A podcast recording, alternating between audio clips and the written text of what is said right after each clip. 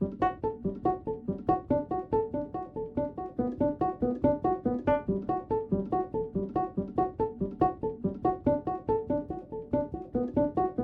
Trip en Occitanie.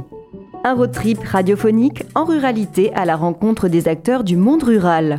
En 2022, le collectif des radios libres d'Occitanie, en partenariat avec la région Occitanie-Pyrénées-Méditerranée, a décidé de traiter sous forme de 12 documentaires inédits les problématiques du monde rural. L'Occitanie reste une grande région rurale. 4 habitants sur 10 précisément, 39% habitent en zone rurale, où le chômage est moins important qu'en ville. Ces 4 habitants sur 10 représentent quelques 2,3 millions de personnes sur la population totale de 6 millions. 92% des communes d'Occitanie, soit près de 5000 d'entre elles, se situent dans l'espace rural. Elles représentent par ailleurs plus de 66 000 km, soit l'immense majorité du territoire régional. Les radios sont sorties des villes pour une virée dans nos campagnes pour recueillir les témoignages des acteurs de nos ruralités, aussi riches que diverses. 12 documentaires sont disponibles sur les thèmes suivants la désertification médicale, la disparition des services publics, l'intégration dans nos villages, l'électronisme, les difficultés de l'agriculture, la viticulture et le climat, l'accès à la culture, l'exode des populations, la campagne ça nous gagne, l'intercommunalité, où sont passées les écoles et les métiers qui se perdent.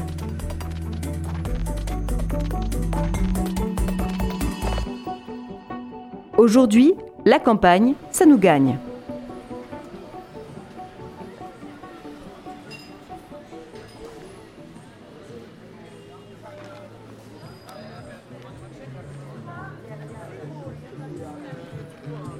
Bienvenue dans un nouvel épisode de Radio Trip en Occitanie, consacré cette fois au retour en grâce de la vie à la campagne.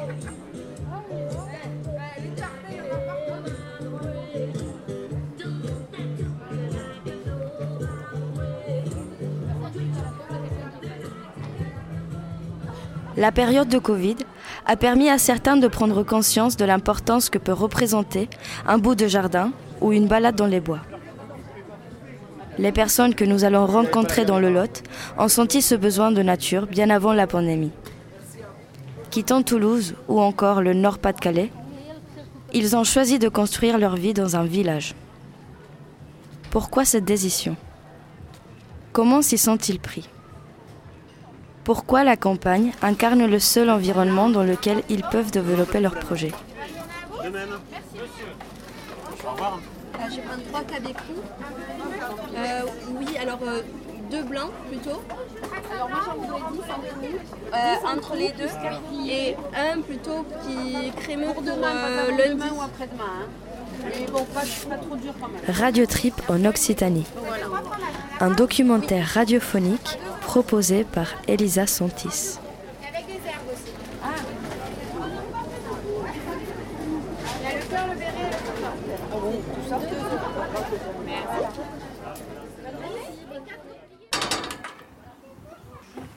Bonjour. Oui, bonjour. Montez, montez.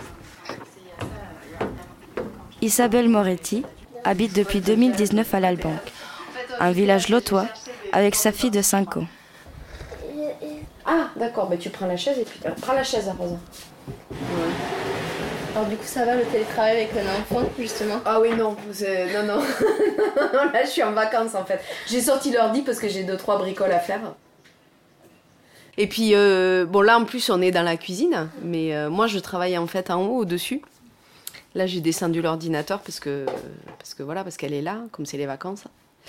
Mais, euh, mais je travaille quand elle est à l'école en fait. moi, j'ai fait aménager les combles. C'est là que j'ai aménagé mon bureau, je vais vous montrer. En bas, en fait, c'était des caves. Je les ai aussi faites aménager. Enfin, elles étaient en partie, mais.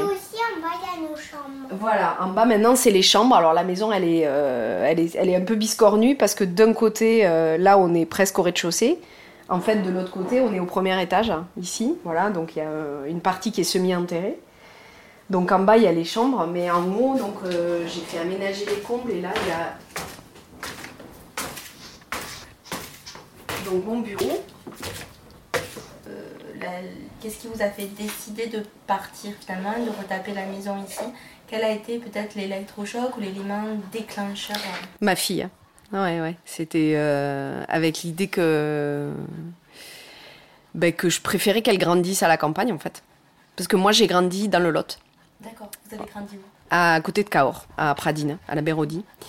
Et, euh, et voilà. Et moi, je, je, après, je suis partie. Donc, j'ai vécu euh, la plupart de ma vie ailleurs, en fait. Vous avez quel âge? J'ai 49 ans. D'accord. Donc, j'ai vécu euh, 30 ans à Toulouse, en fait. Hein, euh, voilà, ou, même plus, quoi. Euh, 30, non, ouais, plus, en fait. Et, et puis voilà, puis j'ai fait à Toulouse ou ailleurs, quoi. Mais euh, voilà, puis après, quand j'ai eu, quand j'ai eu ma fille, en fait, je me suis rendu compte que bah, si elle grandissait en ville, elle aurait pas ce à quoi moi j'ai eu accès et que je trouve que je trouve euh, très important parce qu'on le garde en soi toute sa vie, c'est le fait d'être en lien avec la nature, le fait de pouvoir courir sans qu'on vous tienne la main. Euh, parce qu'en ville, on peut pas lâcher la main d'un enfant. En fait, il euh, y a des voitures, il y a des chiens, il y a des vélos, euh, voilà. Et puis voilà, le fait d'être en contact avec la nature, en fait. Donc moi, ça me plaît.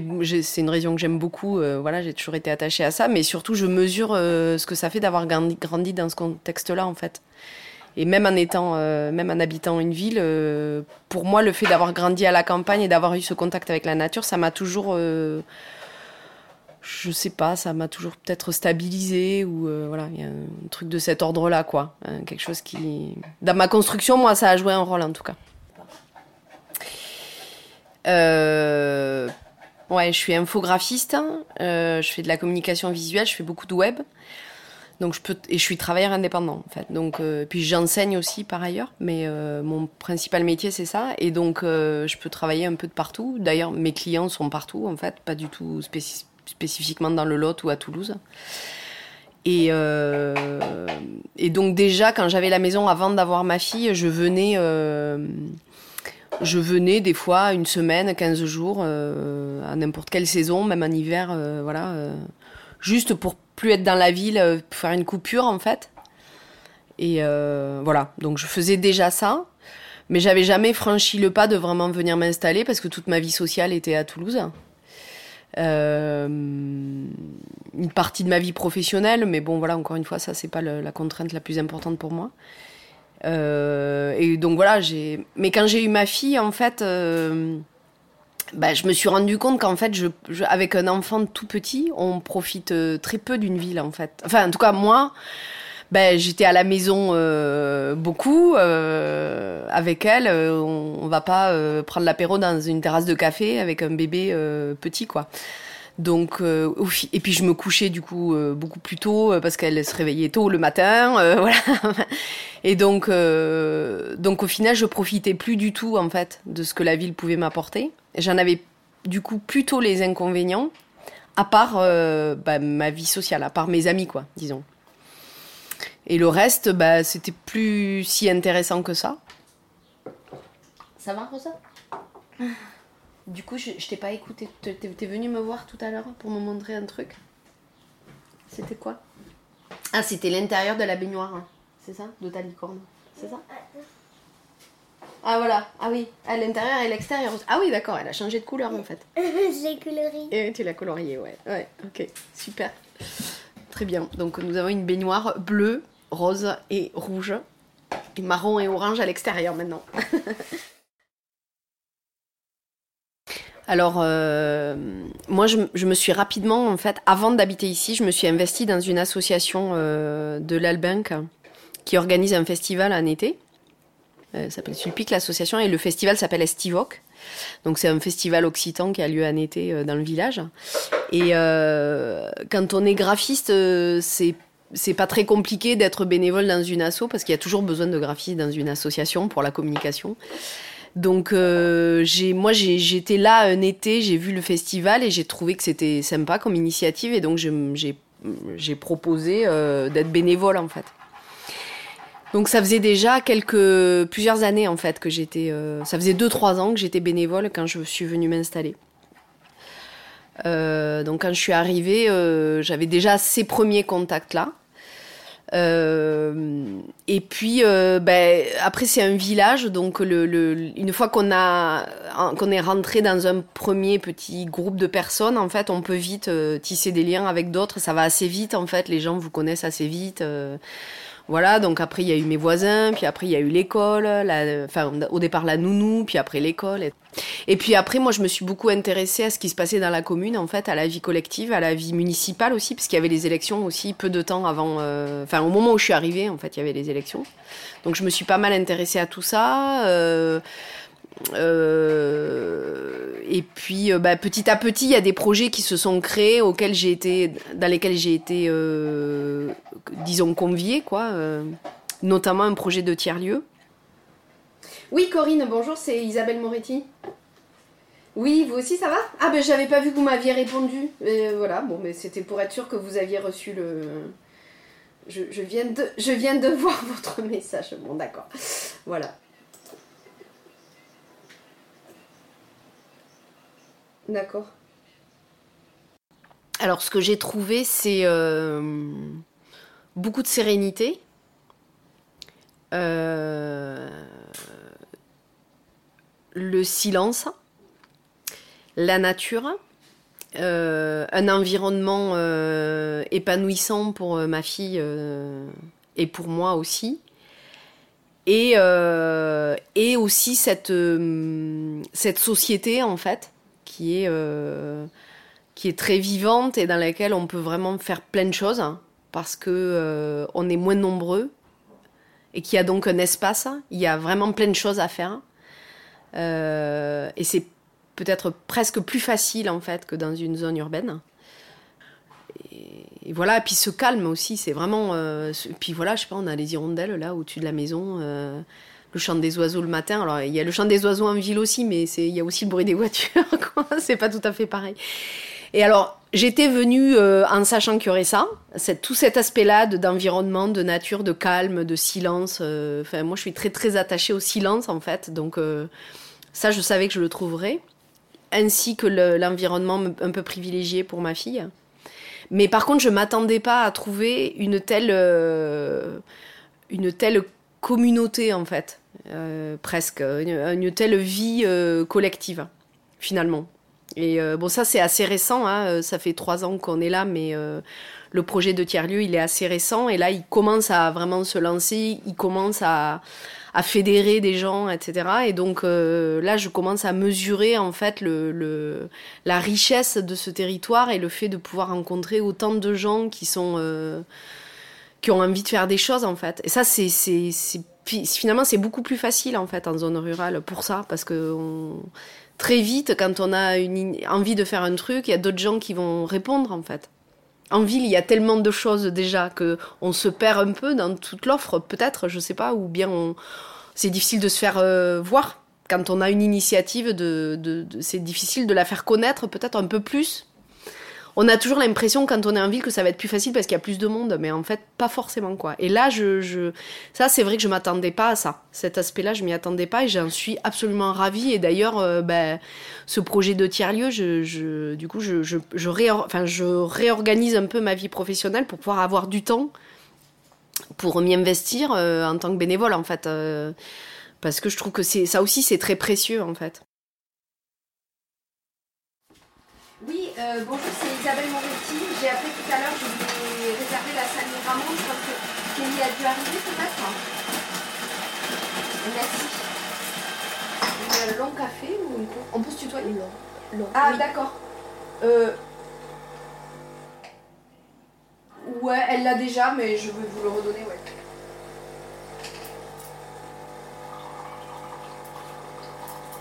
Ouais, c'est pour réserver la salle Miramont, vous pouvez lui dire. Voilà. Merci. Bonne journée, au revoir. Euh, après, je crois qu'il y a aussi, j'ai l'impression qu'il y a aussi beaucoup de gens ici qui auraient pas du tout envie de partir. En fait, il y a beaucoup de gens qui sont attachés au territoire. En fait, d'ailleurs, il y a pas mal de gens assez jeunes, comme vous, par exemple, euh, et qui qui ont pas forcément envie de quitter le Lot. En fait, euh, alors que moi, j'ai grandi dans le Lot et on est c'était évident pour la plupart d'entre nous qu'on allait partir en fait. Mais c'est toujours quelque chose qu'on entend. moi, j'ai voilà, moi j'ai 28 ans et on est très peu. je suis dans un cours de danse, ouais. je prends des cours de danse et il y a très peu de personnes de l'âge de la petite vingtaine. Ouais. souvent, les gens, ils partent à 18 ans et soit ils reviennent jamais, soit euh, ils reviennent plutôt lorsqu'ils ont euh, la trentaine, quoi. Ouais, ouais. Et euh, il y a quand même toujours ce truc de dire il n'y a rien dans le lot, ouais. On, ouais. on est obligé de partir, quoi. Ouais. mais vous, vous avez l'impression que c'est en train de changer? Mais En tout cas, l'argument, c'est il n'y a rien dans le lot, on est obligé de partir. Alors que moi, quand j'étais, quand j'avais la petite vingtaine ou un peu plus, bon, la petite vingtaine, c'est la période des études, alors on est un peu obligé de partir de toute façon, mais euh, mais après, euh, en travaillant, c'était ah non, non, mais moi j'ai pas du tout envie de revenir dans le Lot. Il y a rien. C'est pas, c'est pas, on est obligé de partir parce qu'il y a pas de travail. C'est, euh, on n'a pas envie d'y être parce qu'on s'emmerde quoi. en fait, c'est plutôt ça quoi. On a envie d'être en ville parce que, alors que là, moi, je rencontre des gens qui ont bah, votre âge quoi et qui, qui, qui sont ravis de vivre ici et qui seraient ravis à la limite de pouvoir y trouver un travail s'ils pouvaient et qui du coup créent des activités qui et ça je je me rappelle pas d'avoir. Euh, Et qu'est-ce qui, euh, du coup, euh, il y a ce truc de on ne s'ennuie plus dans le lot, du coup. À quoi, pourquoi on ne s'ennuie plus aujourd'hui dans le lot? Je sais pas si on s'ennuie plus ou si peut-être on a maintenant, il y a peut-être l'idée qu'on peut ne pas s'ennuyer même quand on est à la campagne en fait. alors que mm, pour ma génération, la campagne c'était un truc de vieux quoi. Euh, il y avait que des vieux en fait. Euh, moi, cette maison, c'était la maison de mes grands-parents, quoi. Je venais ici à l'Albinque euh, pour voir mes grands-parents, quoi. Donc, c'était un truc de vieux. Il n'y avait pas grand-chose à faire quand on était jeune, et puis tout se passait ailleurs, en fait. L'important se passait ailleurs. Est-ce que c'était vrai ou pas? Je sais pas. C'est un peu la poule et l'œuf, quoi. C'est-à-dire que c'était peut-être en partie vrai parce que parce que justement tout le monde partait. Et c'était euh, peut-être en partie faux, mais c'était l'image qu'on en avait parce que c'était, on avait hérité ça, enfin, on avait cette image-là du fait que, euh, bah, que voilà, c'était plutôt le territoire de nos familles, euh, des anciens de nos familles, quoi. Et donc, bah, l'idée, c'était plutôt d'aller dans les villes, en fait.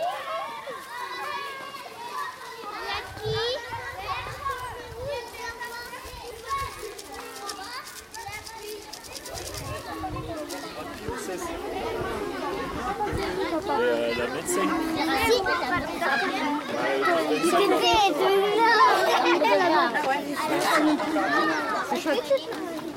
Oui, mais là pour l'instant, t'as pas le droit d'entrer dans la toute seule. Comment vous appelez? Moi, je m'appelle Afnan. C'est quoi qui c'est Oui. Euh, Karim Benzema.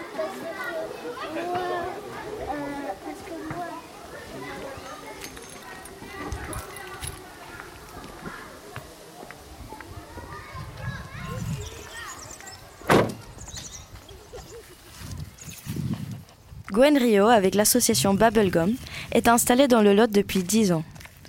Alors que les premières années, l'association de spectacles itinérants était principalement nomade, elle a maintenant décidé de s'investir davantage sur place. En partenariat avec d'autres structures, Bubblegum veut transformer l'ancienne ferme qui leur sert de local en une friche agriculturelle qui mêlerait jardin d'insertion, atelier de construction ou encore lieu de spectacle.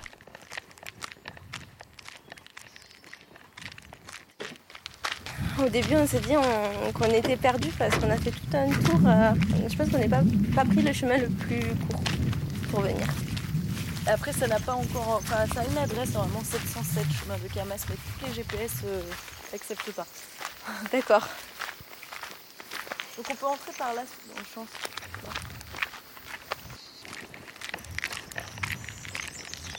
Moi, je m'appelle Gwen Rio et je suis chargée de développement de l'association Babelgom. On est basé à Camas, à l'Albinque. Donc c'est une ancienne ferme euh, à 1,5 km du bourg de l'Albinque, qui est petite, euh, un petit village, 1800 habitants. Euh, petit et à la fois. C'est le chef-lieu de la communauté de communes, un des deux chefs-lieux. Mais à la fois c'est petit. Et alors, on est là parce que c'est à la base les, les terres familiales de mon compagnon, avec qui on a fondé Babelgom, il y a un peu plus de 10 ans. Au début, on était à Toulouse Et puis on est venu ici euh, par envie de, se déplacer en milieu rural et avec l'opportunité du fait que ça appartenait à son père. Euh, on a été très itinérant au début. Donc Babelgom à la base c'est une association culturelle itinérante. Et depuis le début on faisait aussi ce qu'on appelle des boîtes à outils, c'est-à-dire se mettre, euh, mettre nos compétences et nos outils au service d'autres événements, surtout milieu rural et périurbain. La base arrière de Babelgom, là, ça aurait pu à limite rester Toulouse, puisque en étant très itinérant, on peut très bien passer de temps en temps dans notre camp de base, mais pas souvent. Euh, après, là, c'est clairement euh, déjà une, problématique de foncier. C'est-à-dire que Toulouse, pour avoir un camp de base, il faut quand même euh, avoir les moyens. Parce qu'il nous faut de la place, il nous faut des ateliers, il nous faut de quoi tourner en convoi, des bureaux, etc. Donc, d'où le choix au début, un peu par opportunisme, de venir ici parce que c'était, ça appartenait à la famille de mon conjoint. Ça, c'est le début de l'histoire. Et puis après, une fois qu'on est arrivé ici, on a trouvé que c'était très très bien comme camp de base. Euh, d'être au calme euh, aussi après les agitations de l'itinérance. Et puis pendant des années, comme je disais, on était très itinérant. Et ces dernières années, on a commencé à être un peu moins itinérant. Et il y a eu le Covid qui nous a clairement enracinés, puisqu'on ne pouvait plus faire de festivals. Et euh, l'envie qu'on avait dès le début, mais qui n'était pas euh, à notre agenda, on va dire, c'était euh, très vite, on s'est dit, ce lieu, en fait, est, plus qu'un garage et des ateliers. ça pourrait devenir vraiment plus. Il y a du potentiel foncier et humain, en fait, ici. Des belles dynamiques. En fait, dans le lot, il y a énormément d'assauts, il y a énormément d'artistes, donc il y avait des choses à faire.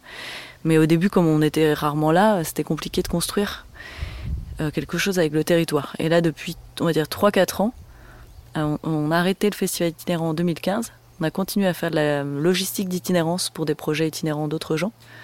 On a commencé à développer aussi un axe de construction de structures itinérantes qui est très prégnant maintenant. Et du coup, on, a commencé à avoir plus de temps euh, sur place. Vous avez fait le tour en marchant déjà euh, On s'est garé là, juste derrière. Et du coup, on n'a pas fait un tour complet, on a fait presque trois quarts, on va dire. Ok.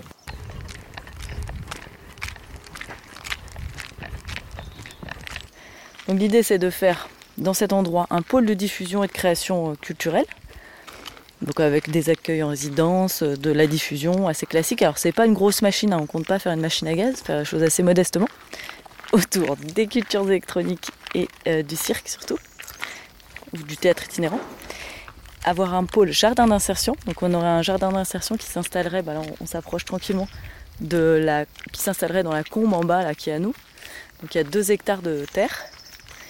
Ce serait un jardin artistique et nourricier, donc maraîchage bio, mais aussi euh, plantes aromatiques. Il y a une distillerie euh, locale en bio qui, est très en demande de production parce qu'elle distille mais ne produit pas beaucoup. Et il y a une grosse demande on va s'approcher. Et le jardin maraîcher, du coup, là pour l'instant, on a trois associations partenaires un peu piliers. Donc il y a nous qui, impulsons la belle gomme. Ensuite il y a Cultures, euh, Cultures électroniques, la Renarte. C'est vraiment des jeunes du coin. C'est une asso en plein essor. Qui, a déjà un salarié qui vraiment est en plein développement. Et la dernière asso, c'est Kersi Contact, qui est une association d'insertion par l'emploi les Renards Culture électronique, ils ont 25 ans en moyenne, ils sont une trentaine de, bénévoles actifs dans leur asso. Et le salarié, a 25 ans, je crois.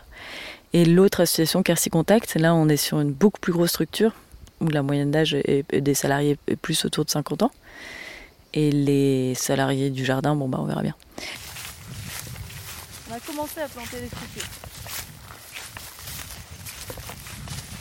structures. Pas beaucoup pour l'instant. C'est quoi C'est des pêchers Ouais, c'est des pêchers. Là, il y a un poirier. Là, il y a un. Et je vois qu'il a perdu une branche.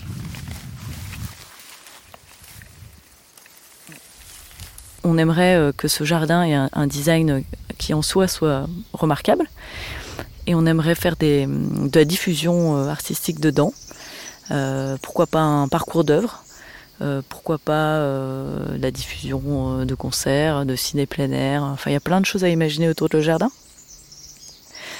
Et moi, j'ai aussi une casquette de metteur en scène et d'écriture de spectacle. Et j'aime beaucoup euh, tout ce qui a trait, enfin tous les formats qui sont complètement atypiques et qui sont dans l'espace public et notamment dans l'espace naturel. Je pense que le jardin peut être un super euh, lieu de création en fait. aussi pour des artistes.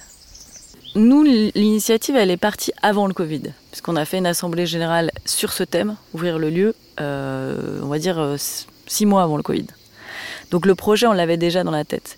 Ensuite, quand on s'est installé ici il y a 12 ans, on avait déjà envie d'ouvrir le lieu et de faire quelque chose d'hybride. On avait déjà visité des lieux comme ça. Donc moi, je pense que cette dynamique, elle existe déjà depuis de nombreuses années. Après, il y a une accélération qui est due, c'est sûr, au fait qu'on s'est posé pendant deux ans, nous et plein d'autres et que quand on se pose, que nos activités s'arrêtent, ben on peut réfléchir, se recentrer sur, se donner les moyens des, ambitions qu'on a et qu'on a toujours mis un peu de côté parce qu'on était dans le flux. Quoi. Donc ça c'est sûr, c'est-à-dire qu'une envie comme celle-là, elle n'est pas du Covid, elle naît 12 ans avant. Par contre, à un moment, euh, il y a le Covid et on se dit, bon, bah, cette envie, ça fait 12 ans qu'on l'a, on n'aurait qu'à y aller maintenant. Sacrément poussé. Vous les avez plantés quand? Oh, Il y a trois ans. Mais vraiment, il était bébé. Et là, il n'a pas vraiment poussé. Pour nous, depuis le début, donc encore une fois, c'est pas lié au Covid, mais par contre, je pense que ça peut l'être pour d'autres gens. Euh, on a vraiment envie de faire ce lieu un endroit de résilience, c'est-à-dire un oasis.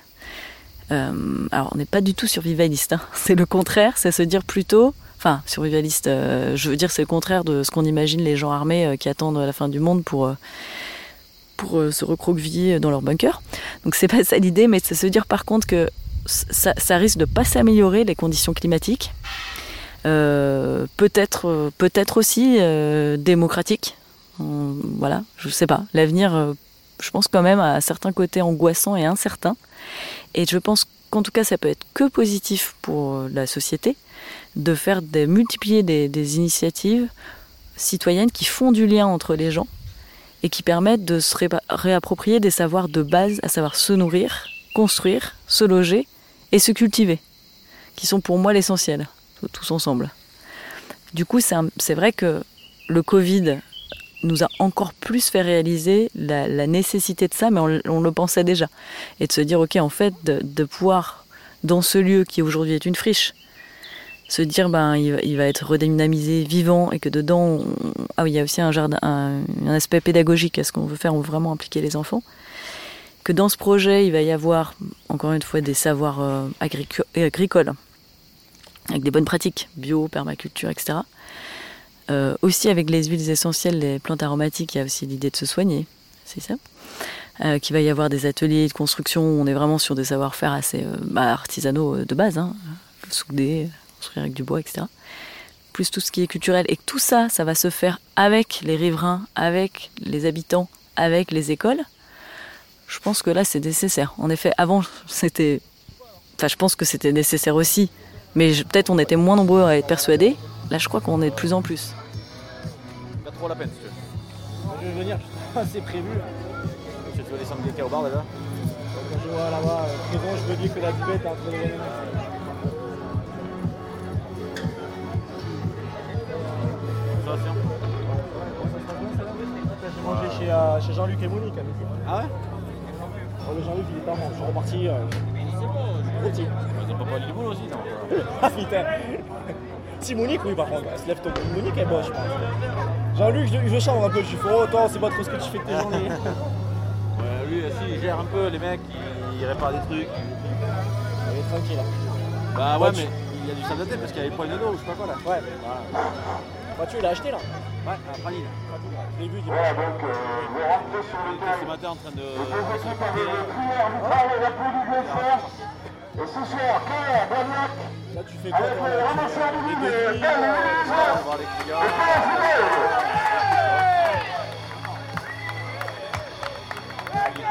Voilà, donc c'est le terrain ce soir. Bon match à tous.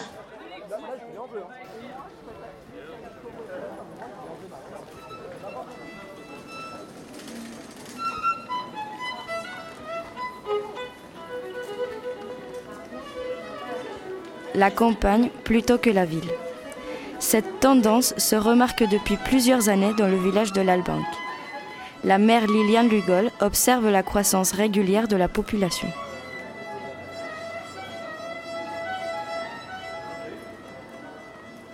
Alors, euh, au dernier recensement, c'était 1836 habitants, mhm. d'accord? Le dernier recensement qui a lieu en 2020. janvier 2020. Mais euh, si vous voulez, vous savez que l'INSEE ne, ne raisonne pas comme ça. Hein. L'INSEE, lisse, lisse la population euh, entre deux recensements. Voilà. Donc ne vous étonnez pas si parfois vous trouvez 1836 ou si vous trouvez 1820 ou 1790. Voilà. Hein. C'est, pas parce que c'est faux, c'est parce que si on prend les chiffres de l'INSEE, l'INSEE fait varier chaque année la population euh, à cause d'un lissage qu'elle fait entre, entre deux recensements. Voilà. Donc ça vous donne une idée quand même. Un on est un peu, à un peu plus de, de 1800 habitants aujourd'hui. Et euh, comment ça a évolué sur les dernières années? Alors pour vous donner une idée, en 75, c'est-à-dire euh, il y a 40, un peu plus de 45 ans, hein, plus de 45 ans, la population était de 854 habitants, autour de 800 habitants. En 90, elle était toujours à 878 habitants. Donc toujours très, en dessous de 1000 habitants. hein. Et ça a commencé à décoller au début des années 2000 en fait. hein. Au début des années 2000. En 99, il y avait 1068 habitants. Et en 2010, c'est-à-dire 10 ans après, 1619 habitants. C'est-à-dire que euh, en, en- en 10 ans, hein, la commune a pris euh, 600 habitants. Et maintenant, elle vient d'en prendre 200. Voilà, en gros, c'est ça, si vous voulez. hein. Dans le démarrage, c'est les années 2000. Et c'est très simple, c'est l'ouverture de l'autoroute. Euh, alors, qui sont les nouveaux profils, euh, les personnes qui viennent habiter à l'Albenque Eh bien, écoutez, je, enfin, je crois pouvoir dire, parce qu'on a quand même pas mal étudié ça, même si on n'a pas fait vraiment de, de statistiques hein, précises, hein, euh, il y a pas mal de, de jeunes retraités, c'est-à-dire des gens qui arrivent, qui ont 65 ans, 60 ans, etc., bon, et qui avaient repéré, alors soit ils ont des liens avec la région, avec, le- avec le coin, là, hein, des grands-parents dans les villages autour, etc., soit c'est des gens qui étaient venus en vacances dans le coin, et qui, à qui ça a plu, et qui, lorsqu'ils ont voulu se poser en dehors de la région parisienne, par exemple, eh bien, sont venus ici. Voilà, j'en connais plusieurs comme ça. hein. Voilà. Et même, alors, il y a pas mal de gens, donc de la région parisienne, bien sûr, et aussi du Nord. On a pas mal de gens du Nord qui sont venus s'installer. Voilà. Alors ça, c'est une première population importante, hein, je crois. hein. Mais il y a aussi des jeunes couples, des jeunes couples qui sont venus s'installer. Euh, il y en a pas mal, mais il y en a moins que, des personnes âgées, je pense.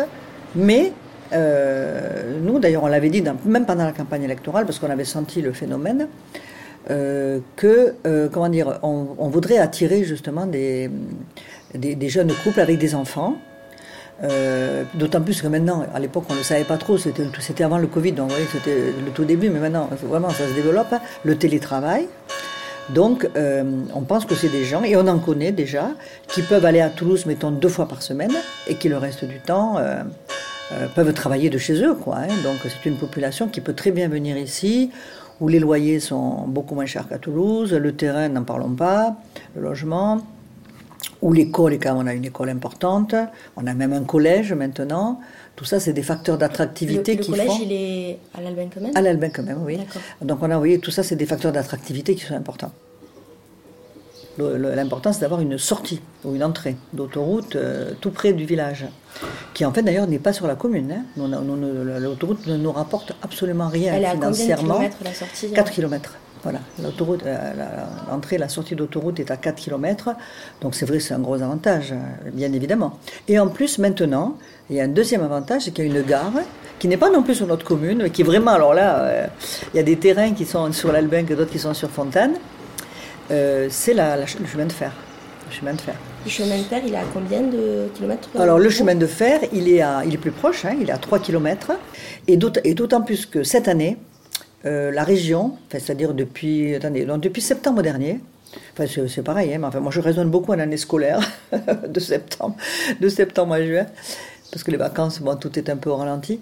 Euh, donc depuis euh, la- rentrée dernière, quoi, scolaire, il y a 11 arrêts à la gare de l'Albec. 11 arrêts. Alors dans un sens et dans l'autre. hein.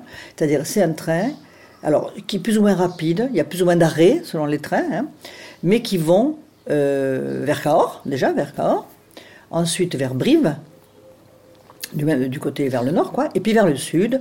C'est un train qui s'arrête, je vous donne les grands arrêts, hein, parce qu'il y en a beaucoup d'autres, hein, mais c'est Caussade, Montauban et Toulouse. Voilà. Donc si vous voulez, c'est un gros avantage. Cette jeune femme On va revenir dans 5 minutes.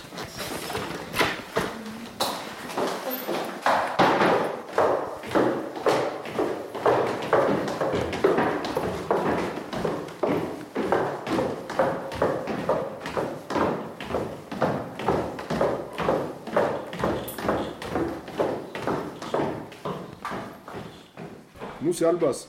T'as Albas, Saint-Paul de Loubressac, Pradine qui reçoit, t'as Concorès et t'as Flognac. Ok, d'accord. Euh, moi, je suis plus là-dessus, moi.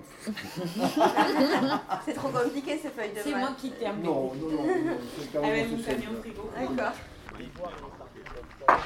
Il y a Sec et Valérie.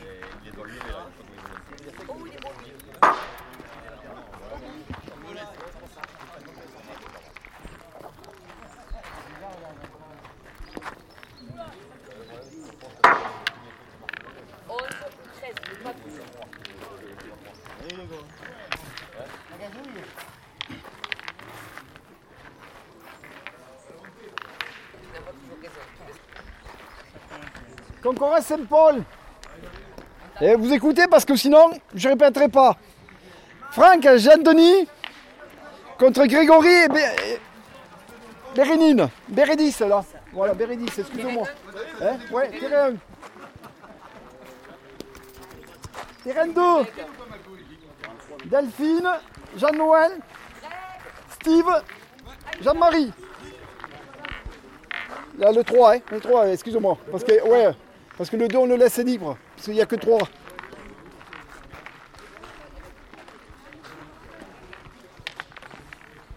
Terrain 5. Claude, Marie, contre Cédric et Nathan.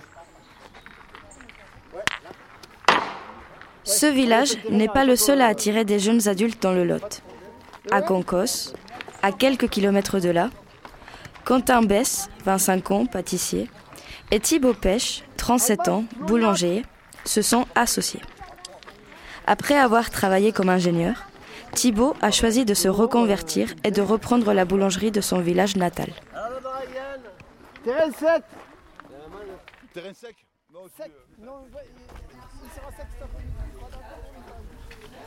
il a un petit ou quoi un truc On va chercher quelque chose si l'on veut.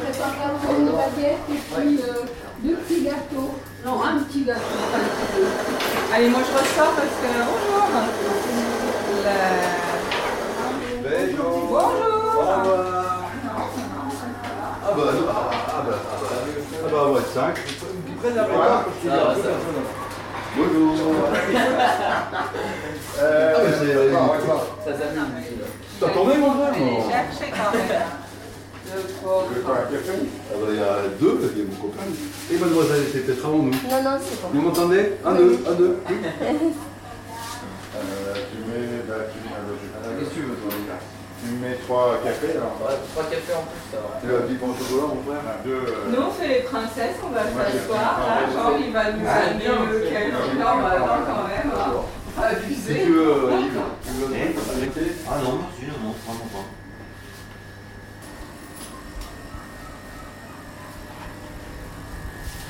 Est-ce que je peux aller voir Thibaut? Il est là? Vas-y, il est là, il est là. Ok, merci.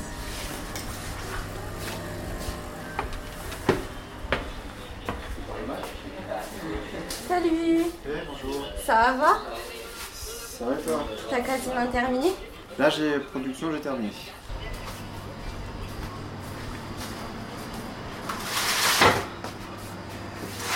Comment ça s'est fait, euh, Euh, en fait, euh, ben, je savais que j'ai appris que le boulanger il partait à la retraite euh, et il partait à la retraite à peu près moi au moment où je faisais mon bon projet en fait finalement. Donc en fait ça s'est ça s'est fait comme ça. J'ai appris ça et puis j'ai commencé à entamer les démarches, à discuter avec le boulanger d'ici. Je suis euh, après je suis venu travailler ici pendant un été. Donc euh, donc voilà ça s'est fait ça fait comme ça en fait. C'était il y a combien de temps ça Alors ça c'était il y a ça a démarré ça il y a un an un an et demi peut-être un an et- ah ouais un bon bon an et demi parce que ça en fait euh, euh, c'était avant que je démarre vraiment le CAP là, vraiment à travailler sur le CAP.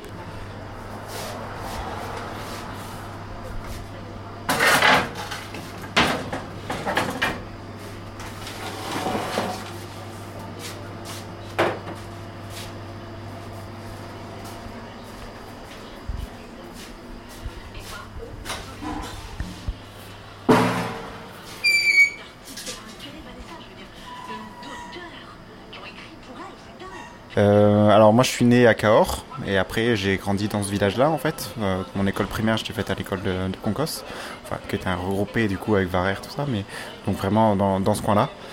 Et après c'est que à partir du, de la fac où j'ai commencé à partir du Lot quoi.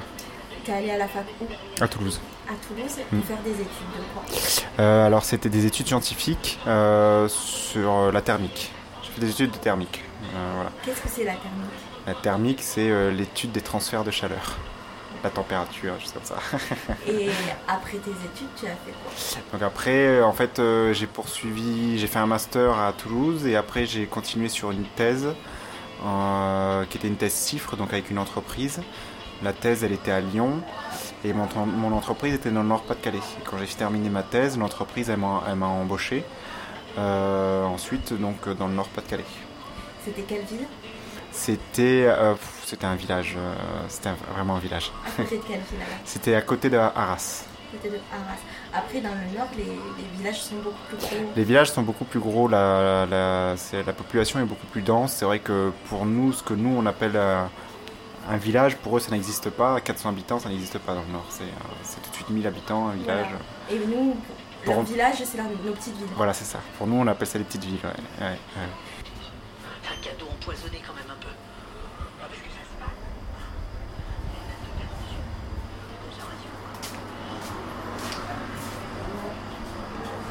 Et donc, euh, vous êtes resté donc, dans le Nord-Pas-de-Calais combien de temps Euh, 4-5 ans, je sais plus exactement, mais 4 ou 5 ans. Voilà. Euh, Jusqu'au moment où Qu'est-ce qui s'est passé? Euh, bah en fait euh, c'était un métier moi à la base euh, en fait ingénieur je l'ai fait parce que en gros euh, j'étais bon à l'école et que bah, on, on m'a poussé à continuer sur sur à faire des études comme ça et que en fait euh, arrivé à la fac euh, tout ça. D'ailleurs si j'ai continué sur une thèse c'est parce que j'avais un diplôme mais je savais pas quoi en faire. Donc j'ai continué sur une thèse et en fait euh, c'était une thèse cifre et donc j'ai continué sur la boîte tout ça. Mais en fait c'était pas des métiers qui m'intéressaient les métiers de l'ingénierie comme ça. C'était pas des métiers qui m'intéressaient vraiment. Donc du coup j'étais pas en fait j'étais pas bien dans ce métier là et, euh, et, euh, et j'avais envie de changer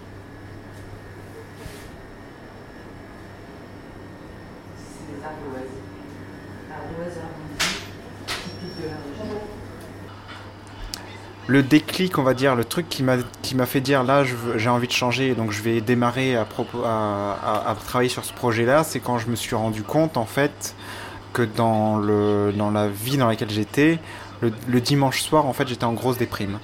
Euh, pour aller au boulot le lundi, j'avais vraiment pas envie d'aller au boulot le lundi et, tous les dimanches soirs j'étais en grosse déprime et, là je me suis dit bon c'est pas une situation qui est normale à vivre en fait Euh, et donc faut que tu trouves un, tu changes en fait. Faut que tu changes de faut que tu changes de vie et tout. C'était c'est plus ça en fait. C'est mais ça ça ça ça pas été une révélation qui s'est faite sur un coup. C'était un truc un peu plus long et au bout d'un moment je, euh, au bout d'un moment je me suis dit mais pourquoi est-ce que tu pourquoi est-ce que le dimanche soir t'es pas bien et euh, et, euh, et du coup ben et après tu te poses des questions effectivement sur sur ta vie ou que- qu'est-ce que est-ce que ça vaut vraiment le coup de pas être bien comme ça euh, juste pour être confortable dans une situation confortable ou est-ce que finalement euh, euh, est-ce que le confort t'en as vraiment tant besoin que ça.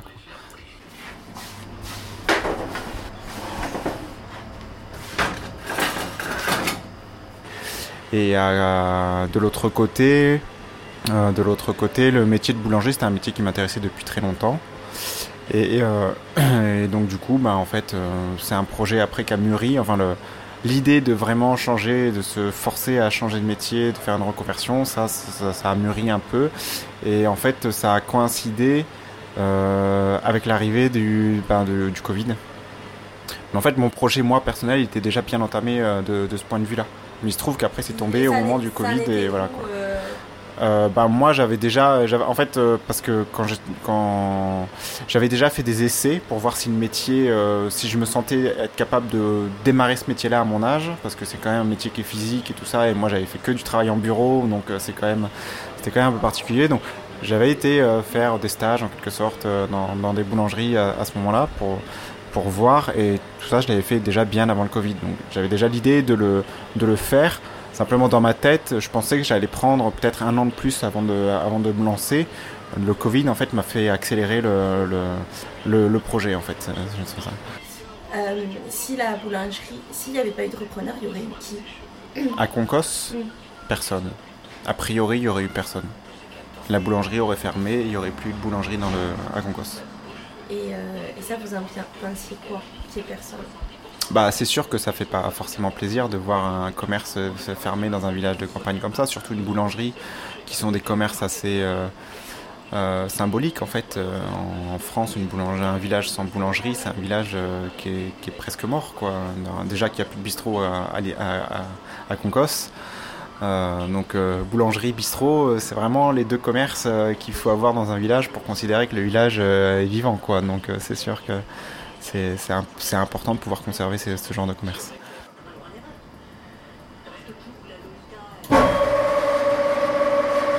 Et ça, c'est donc au début de chaque, vie. Ouais. Je remplis, je mets la farine, je mets euh, enfin, tout ce qu'il faut quoi. Et puis après je lance le pétrin. Donc il est automatique, donc euh, en fait il a deux vitesses. Une vitesse lente qui dure pendant euh, 15 minutes. Et puis au bout des 15 minutes, là, tu as la vitesse 2 qui s'enclenche, qui est une vitesse plus rapide qui permet de donner plus de force à la pâte.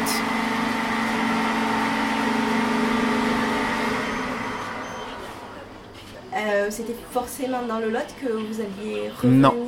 C'était pas forcément dans le lot, mais disons que le lot, c'était un. Ça, ça m'intéresse. Enfin. euh, c'était à la campagne en tout cas, ça c'est sûr. C'était une campagne du, du sud de la France. Ça, ça correspondait à ce à quoi j'ai grandi en fait. Je voulais euh, retourner un peu vers, euh, vers ce genre de- d'atmosphère-là, plus que bah, la campagne du Nord, c'est pas du tout les mêmes euh, genres de campagne déjà, parce que comme on disait, c'est beaucoup plus dense.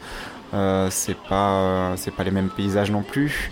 Donc en fait, euh, moi dans mon idée, effectivement, le, Lot, ou alors j'aurais peut-être été peut-être plus du côté euh, euh, des Pyrénées ou des choses comme ça, mais en tout cas euh, dans une campagne un peu, voilà, un peu, euh, je sais pas comment dire, euh, sauvage. je fais les entailles. Et après,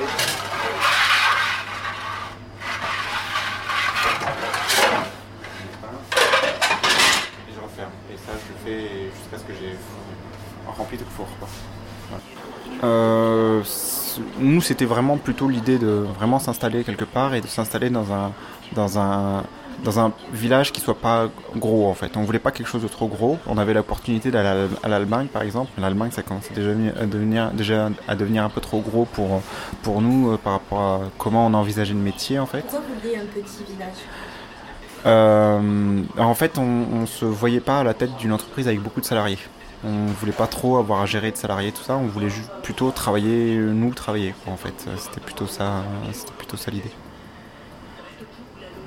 C'est un projet de vie en fait euh, quelque part. C'est que l'idée pour nous, c'est pas forcément de gagner beaucoup d'argent. Euh, c'est c'est plus de, de faire le métier qui nous plaît dans le cadre qui nous plaît. Une moustiquaire pour un lit à baldaquin. donc. Ah, il y a un embouteillage de café. Bonne journée, merci.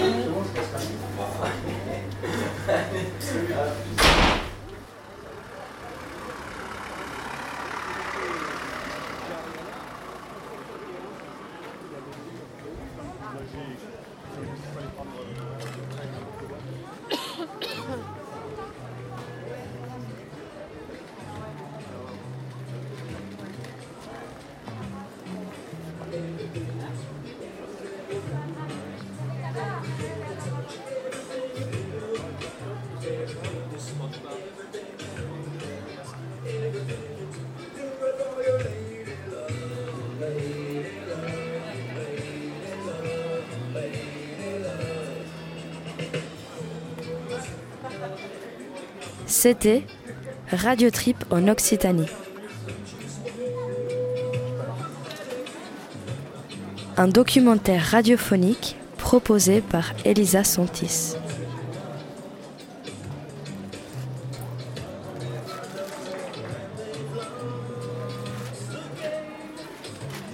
Avec la participation de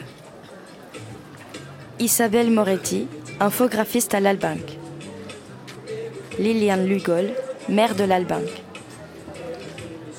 Thibaut Pêche, boulanger à Concos.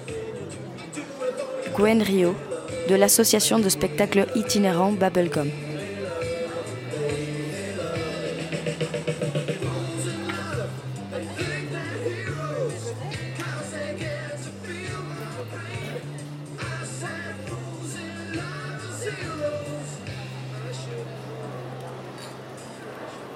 De son et entretien, réalisé par Elisa Santis à Concos et l'Albanque dans le Lot, entre le 1er juin et le 8 septembre 2022.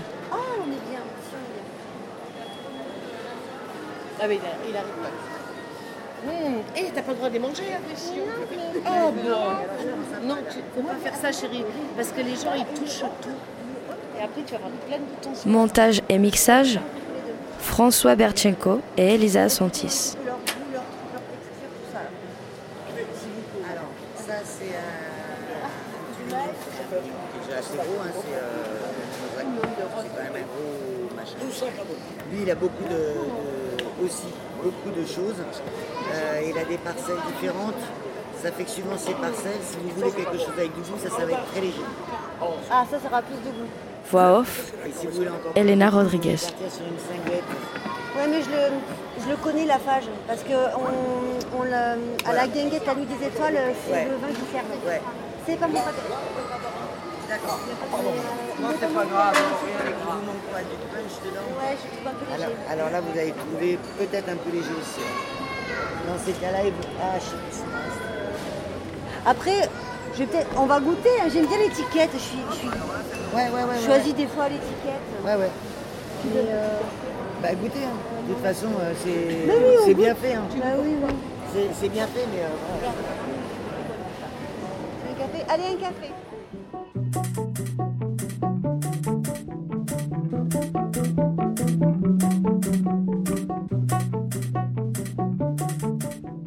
C'était Radio Trip en Occitanie, un road trip radiophonique en ruralité à la rencontre des acteurs du monde rural.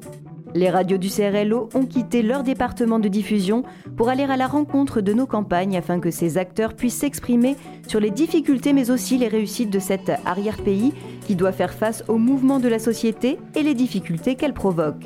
Mais le monde rural ne s'en laisse pas compter et trouve des réponses avec l'engagement de ses citoyens et de sa population de façon exemplaire. Radio Trip en Occitanie, une série de 12 documentaires proposés par les radios du CRLO en partenariat avec la région Occitanie-Pyrénées-Méditerranée.